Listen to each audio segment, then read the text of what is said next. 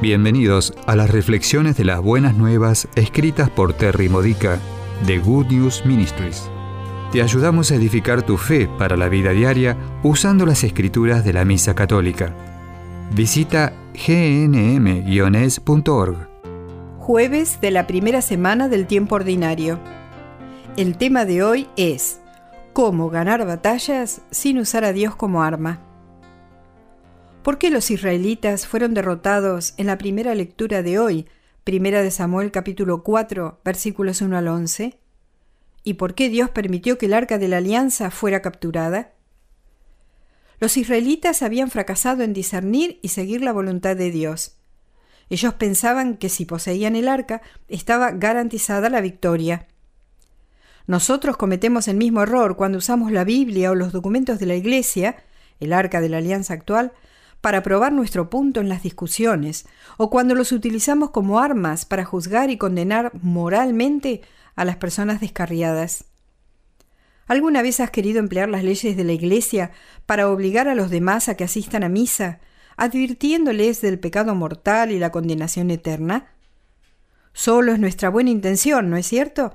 Pero esto no es mejor que las tácticas que usan los protestantes para comillas, salvar a los católicos cuando citan, fuera de contexto, nuestras enseñanzas de la Iglesia para afirmar que nos vamos a ir al infierno.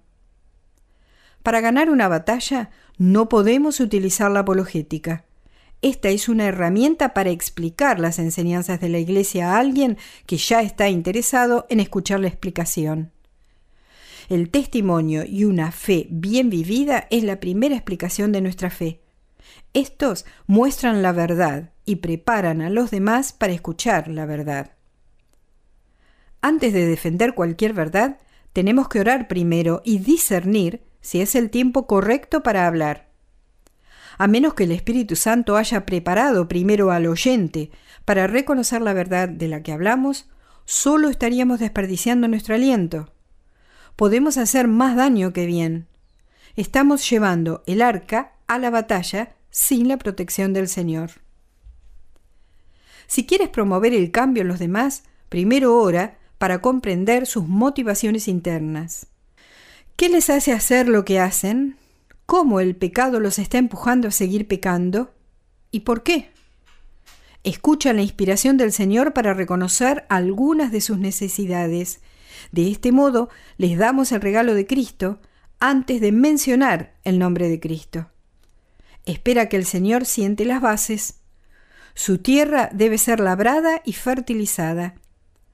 Tus oraciones ayudarán a marchitar las hierbas malas, mientras el jardinero hace su trabajo. Durante este tiempo de preparación, di la verdad en silencio, pero grítala en la manera en que vives. A pesar de que esto puede parecer poco, es mucho más efectivo que tratar de forzar a los demás de forma verbal. Espera Él, adelante habla ahora del Señor. Hasta que Él provea las palabras para hablar, la verdad solo causará discusiones y fracasos. Cuando las personas están listas para escuchar la verdad, ellas mismas harán preguntas o mostrarán deseos para encontrar ayuda para una lucha interna.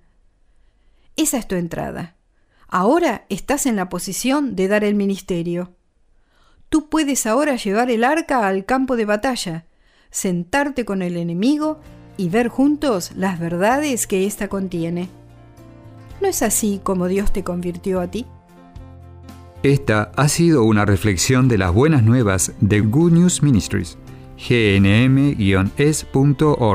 Si quieres conocer nuestro ministerio, visita hoy nuestra web Encontrarás reflexiones para recibir por correo o mensaje de texto, retiros en línea, recursos de oración y mucho más para ayudarte a conocer el amor del Padre, para acercarte más a Cristo y ser lleno del Espíritu Santo. Visita hoy gnm-es.org.